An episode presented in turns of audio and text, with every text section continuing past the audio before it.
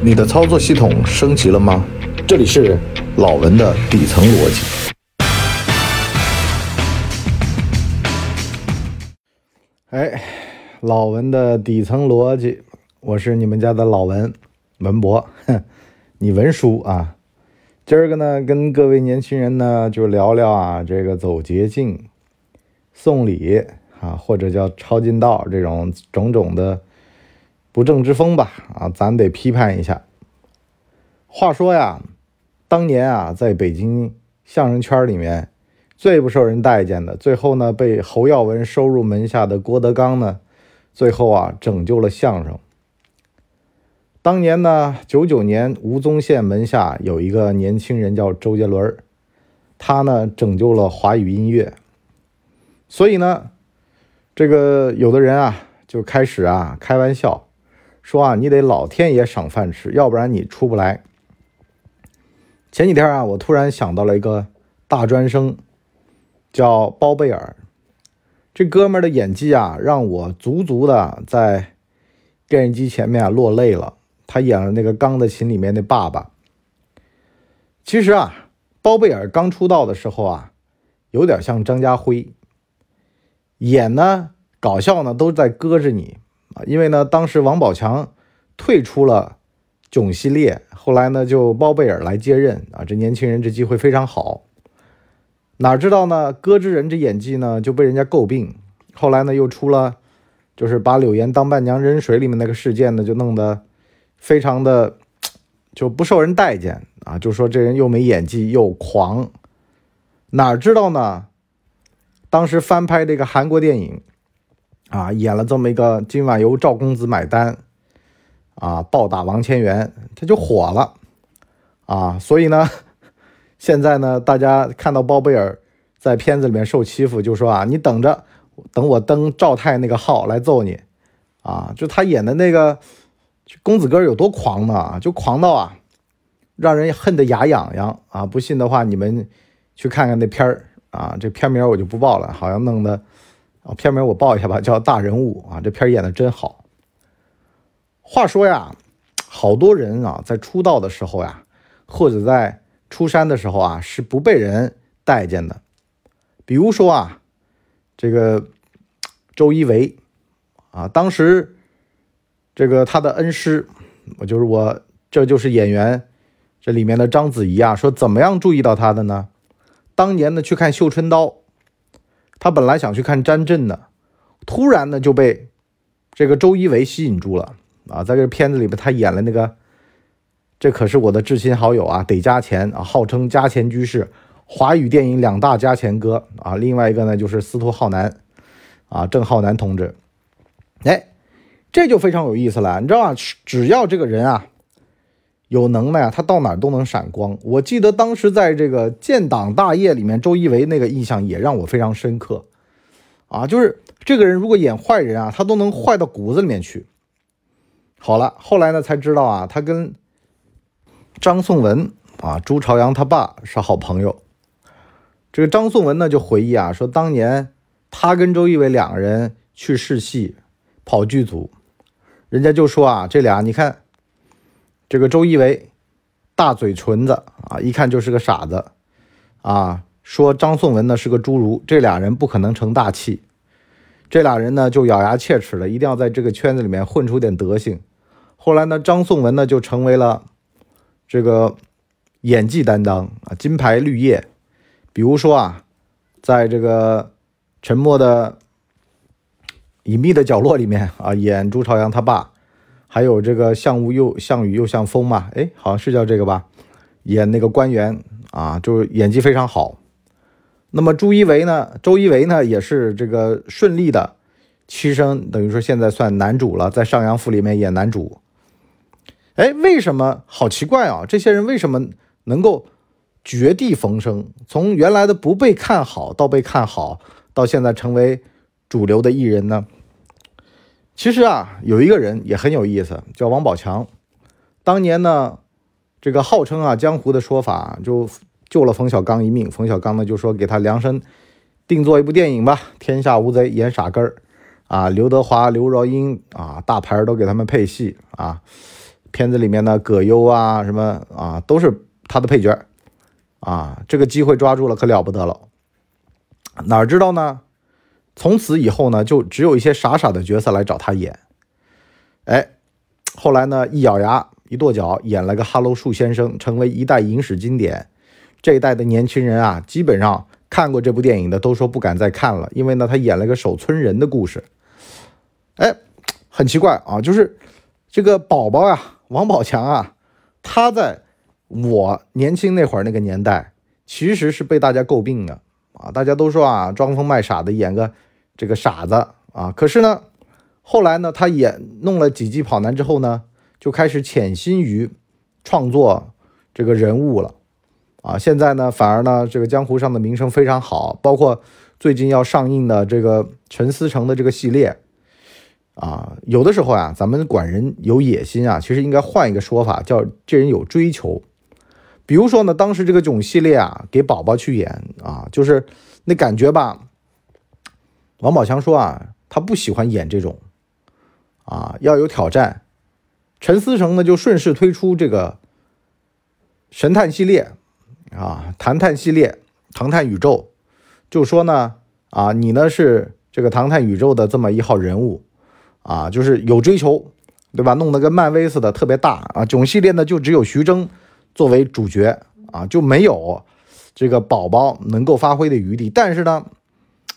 在这儿你能操这部电影的盘子，因为呢你是男主，啊，你跟秦风是吧？你们俩是双男主，这玩意儿就跟徐峥那不一样了，那是人家的盘子，这是自个儿的盘子。好了，王宝强呢就去了。所以呢，我想说一个什么事儿呀？大家千万不要觉得说呀，刚出道即是巅峰是好事儿，或者说年少成名是好事儿，当中呢有一点曲折，反而呢是能够让你冷静下来去思考自己。该走怎么样的路？而且呢，像这种艺术追求这玩意儿啊，或者叫野心这东西啊，实际上是你被欺负出来的。本来呢，你也没觉得自己一定要走到哪天哪步，可是呢，人家不停的欺负你，随着欺负你的腕儿角儿越来越大，那你也就只能够顺势的往上爬，直到爬到人家对付不了你的那天。咱们现在看到台面上这些。厉害的人啊，他们当年都是有黑历史的。没有黑历史的呢，就相当于这个人没有争议性，或者这个人没有个性，甚至呢是这个人没有野心，就被淘汰了。你就比如说早年这个徐峥，这哥们儿呢，实际上啊也是一个喜剧演员，演装疯卖傻的。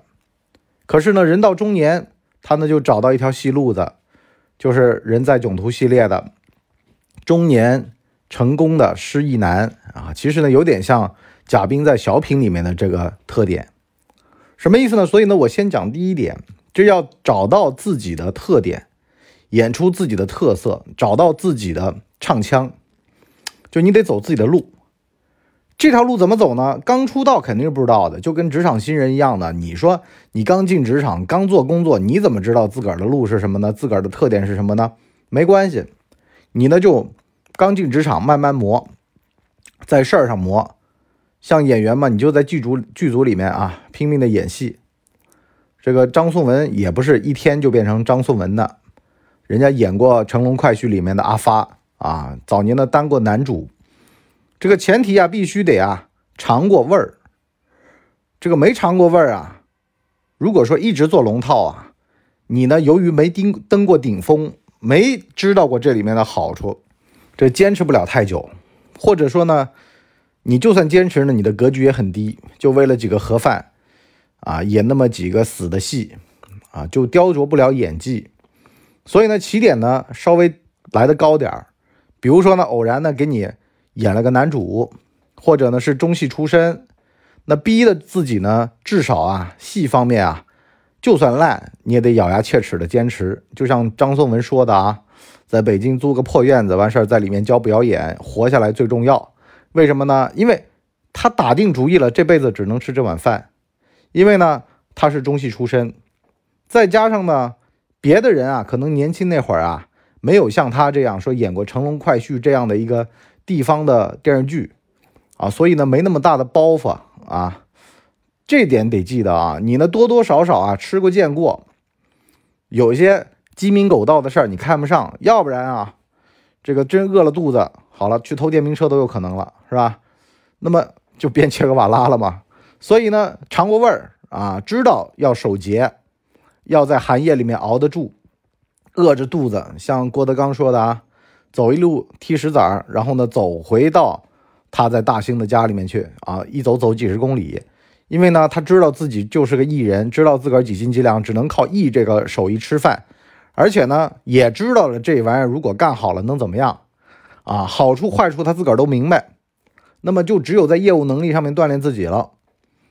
好了，那么你比比如说像这个王宝强、包贝尔，其实都这样的啊，出道呢也有过一个小高峰，啊，演过什么《致青春》呐，包贝尔是吧？然后周一围嘛，你说。刚毕业的时候，实际上也是天之骄子，都还不错的。好了，那这帮人呢，就尝过了味儿，那只能干这个了啊，决定干这个。第二个呢，就是坚持。坚持这件事儿啊，你说为什么这帮人不抄捷径啊，陪一个导演睡个觉呢？实际上，你说这几个人长得这个样子，他就走不了这捷径啊。你但凡要稍微有点那么捷径的样子，他也不可能走这条路。你说让黄黄渤。你怎么走？哎，反而呢，这帮人呢，他就只能说呀，到处混啊，到处呢想办法去雕琢自己的演技，因为你没有别的路走啊。如果说从商做点小生意啊也行，那你比如说像薛之谦是吧，开个火锅店养活自己的创作啊，他这种算风险投资了啊，因为呢发唱片得需要钱嘛啊，发唱片跟演戏还不一样，那么。像张颂文呢，就弄个演技培训班，哎，给自己补贴点生活，让自个儿活下来。啊，郭德纲早年呢，实际上就是，啊，写剧本啊，什么挣钱干什么啊，年轻那会儿啥都干过。什么意思呢？就是知道自己这条路呢不好走，走好了吧，能挣大钱。可是呢，万一走不好呢，他内心有信念。就像我们前面说的，有个小高潮，完事儿呢能吊着他这个味儿，然后呢知道呢靠这个目前活不下来，干点小副业，挣点小钱，是吧？先把这日子给过过去啊，日子口给渡过去。很多在北京玩地下摇滚的年轻人，是吧？就说真的折腾坏了，坚持不下去了，然后呢就商量弄个有五险一金的啊，交社保的工作吧，是吧？颠沛流离的挺惨的，其实。这就是个围城，体制内很多的人呢，三十来岁了，然后跟我讲说：“博叔啊，我想去体制外。”体制外的很多人吧，就咬牙切齿的跟你博叔说：“哎呀，博叔啊，我这会儿要不然咬牙再考一个啊，进体制内五险一金挺香的啊，有社保有低保 啊，各种保都有。”其实啊，这玩意儿啊，就得看你的信念在哪儿。你想当个普通人，其实进体制内挺好的，当个普通人。你如果不想当个普通人，你在体制外挺好的，啊，因为呢，你进体制内呢，这里面还有这个为人民服务这层，啊，你这日子就没办法过得像体制外那么挥斥方遒，啊，毕竟呢，体制外这收入高啊，是吧？你水涨船高，可是呢，体制内你上去了之后，你还是苦哈哈的为人民服务，啊，但是呢，我想说一个什么事儿啊，就是好多的人他追求当一个摇滚明星不得，而想当个普通人，我觉得进体制内挺香的。啊，进个科研院所，你就包括像这个刘昊然，不是进了这个文工团体吗？啊，就是朝着这个国家一级演员的道路上去走了吗？这些有有团体的话，都算事业单位啊。比如说像宁静啊这帮人，你只要说但凡冠一个国家一级演员，如果不是特批的，这帮人都是有这个社团组织单位的啊，什么文工团呐，什么国家剧院呐，什么仁义呀等等的。平时呢也是有事业单位的工作在身呢，啊，好不容易考个编 是吧？那么说回来，你看人家又当明星，又当事业单位的员工，他两不耽误。为什么呀？就是追梦的路上啊，你多多少少给自己拴个保命绳，别裸着跑。有好多的人啊，其实都搞不明白这里边的逻辑。好像呢，觉得说，哎呀，我一往无前的奔就行了。实际上就是因为呢，你如果没有别的养活自个儿这个业的能耐的话呢，好多时候呢，半路上饿怕了就走了。第三呢，就是必须得飘了，遭受迎头痛击。就好多的这种人呢，其实啊，在中年期以前飘过，其实挺好的。汪涵嘛，说当年和龙丹妮去采访高晓松，高高晓松那个这不守时啊，那种耍大牌的样儿，让龙丹妮非常的反感。完了呢，高晓松呢就问汪涵说：“我当年是不是真那么遭人恨？”汪涵说：“哎呀，你也就是年轻的时候我们羡慕的那样嘛，对吧？我们想那样不行嘛，而你行嘛，就这样嘛。什么意思呢？其实年轻那会儿呢，谁都飘过。”你兜里趁俩钱儿，你说话声音也比一般人响，可是呢，一般呢会遭受这个迎头痛击，什么意思呢？你肯定呢会，比如说媒体采访啊，啊这个圈子里面大家聚会啊等等的场合下面呢，慢慢的有人就看你的眼神不一样了，啊，觉得甚至呢是培养出来一些敌人了，有的人呢就会觉得说，哎，你横个屁呀，是吧？还真不知道自己几斤几两了。然后呢，有些老同志。啊，有些老前辈就来点你了，啊，甚至呢是给你挖坑跳了，哎，慢慢的被打压几下之后呢，就知道了水深水浅，完事儿呢就知道了，出去呢得演，啊，如果不演呢就会有灭顶之灾，这就是德云社前期跟谁都不对付，啊，北京台台长死了，然后贴红喜字儿啊等等，当时弄得满城风雨，好了。一直等到这个徒弟扫地出门风波之后呢，突然德云社变成了一个非常讲礼貌、非常有传统礼仪、礼貌的一个组织。为什么呢？老郭他想明白了，你但凡爬上这么一台阶，你你想嘛，当年他穿这个纪梵希呀这些牌子，穿的人家给他发律师函，为什么呢？哎呦喂，你一暴发户的样，穿我们的衣服啊，显得我们衣服的气质 low。哎，郭德纲一想，算了，自己成这个德云华服啊，自己给自己做衣服，做蟒袍，做大袍啊，做相声服。实际上啊，真有钱了，被人家整了啊，弄得自个儿满城风雨了，也就沉下心来了。为什么呢？因为你知道，实际上啊，这都是外面的东西，别人怎么看自己，这会儿已经不重要了，已经过了那阵儿了。刚开始呢，觉得特别在乎别人说，哎，你看我这表晃不晃眼啊？你看我这车，你看我这什么？可是呢，这是我一嘴巴一嘴嘴巴挣回来的，我没有必要拿这玩意儿证明自己啊！你就比如说像演员刚开始有票房了，有票房了之后呢，就会在想了，我要不要来个奖？个人实现这个价值就更重要了啊！网上不是有个段子吗？说你看看雷军四十岁的时候背个双肩包啊，连个事业都没有，可是呢，人家背个双肩包，包里面装的可是有几十亿。这个美金的卡是吧？什么叫一事无成呢？对吧？他他只是有钱了。他说他当年搞小米的时候嘛，很多的厉害的人物他招进来，人家说我凭什么信你呢？他说我投一亿美金，我自己带头投进去，我花自个儿的钱，对吧？我干我们一起的事业，怎么样？我又做天使投资人，我又做创业者，你们满意了吗？你看，这就是个人实现的价值了。为什么呢？已经过了那个。给人证明自己的过程了啊！你说你是一个打工仔，你穿的倍儿体面。可是呢，你如果是啊那些顶级大佬，你穿一布鞋，你扎克伯格你弄个这个灰色 T 恤啊，罗永浩弄个黑色的 T 恤啊，外面再套个香港衫啊，上面弄个锤子的 logo，反而呢是更加的低调，更加的不显山不漏水。为什么？因为已经过了要证明自个儿的这个状态了，而且呢，身后那么多投资人盯着。